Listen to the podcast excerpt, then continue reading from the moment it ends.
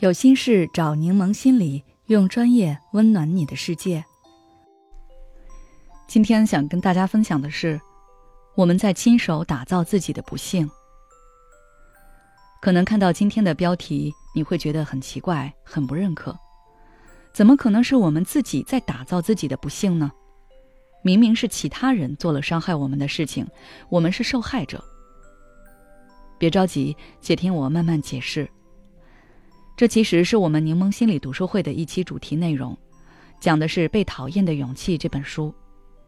本书的作者是基于阿德勒的个体心理学，或者更具体一点，是基于目的论来跟大家讨论和分析我们的生活。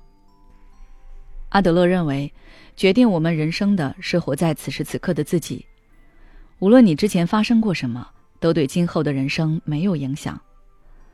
听到这句话，也许你会很不赞同，尤其是经历过心理创伤的人，你会觉得是过去的负性经验造成了我现在这个样子，并且还会一直延续下去。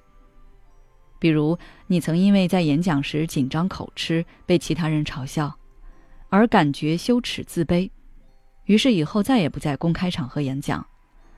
这是弗洛伊德原因论的观点，但是阿德勒不这么认为。这跟他自己的成长经历有关。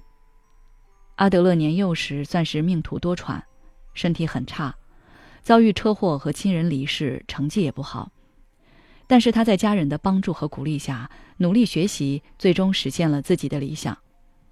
所以阿德勒认为，决定我们的不是过去或经验，而是我们赋予他们的意义。你经历的事情，可能千万个人都经历过。但是因为你们对此事的看法不一样，所以你们之后的人生走向也不一样。这是我们打造自己不幸的第一层含义，那就是是我们的选择让我们变成了现在这样。那问题又出来了，既然是不幸，我们为什么会让自己选择这个方向？这个答案也许又会让你大吃一惊，那就是我们可以从不幸中获利。拿上面的例子来说。不敢在公开场合演讲，是你压根儿就不想在公开场合演讲，因为你不用面对演讲失败的可能，也不用为了要完成这件事去付出努力。简单来说，在演讲这件事上，你可以心安理得的选择躺平。我们改变自己是需要勇气的，也是要付出大量的时间和精力的，中间也许还要承受多次失败。我们都可以预测到这个未来。但我们不想去面对，于是给自己贴上种种标签，比如社恐、有心理创伤，然后理直气壮地告诉自己以及其他所有人，不是我不想改变，而是过去的痛苦导致了我现在这样。然后别人也就不好再对此多说什么了。再举一个例子，我有一个朋友，他形容自己妈妈的性格是傲娇。他给妈妈买礼物，结果被狠狠批评了一顿，那他就不买了。结果妈妈又不高兴了，他实在被折腾的没办法，想说直接给妈妈发红包吧。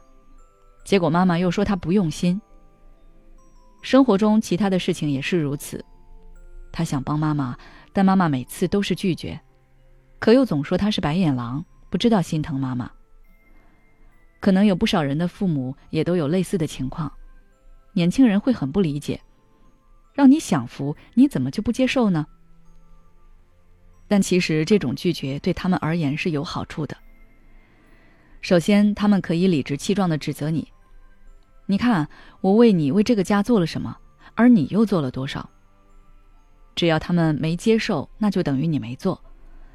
所以在这方面，你肯定是要训他们好多仇的。也是基于这一点，你是不能对他们提出什么要求的。因为他们付出的已经够多了，尽管也许你并不需要他们那么去做，但他做了，你得认。当然，更重要的一点是，他们可以借此把属于自己的责任推卸掉。家里要是不和谐，都是你的错，因为我已经为这个家做的够多了。他们会要求你改变，而不是自己改变。如果一个人总是说“那我还能怎么办”，对你给予的意见完全不接纳。或者说你幸运，说自己很悲惨，好像在被所有人欺负和辜负，实际上他就是沉浸在了自己打造的不幸里。作为受害者，他立于道德制高点，是不用为任何事负责的。而以上只是我们这一期读书会的一部分内容。如果你亲身去感受的话，我想你的体验会比我更深刻。我们的读书会每周都会有不同的书目，老师除了直播讲解之外，也会布置作业，让你练习认知觉醒。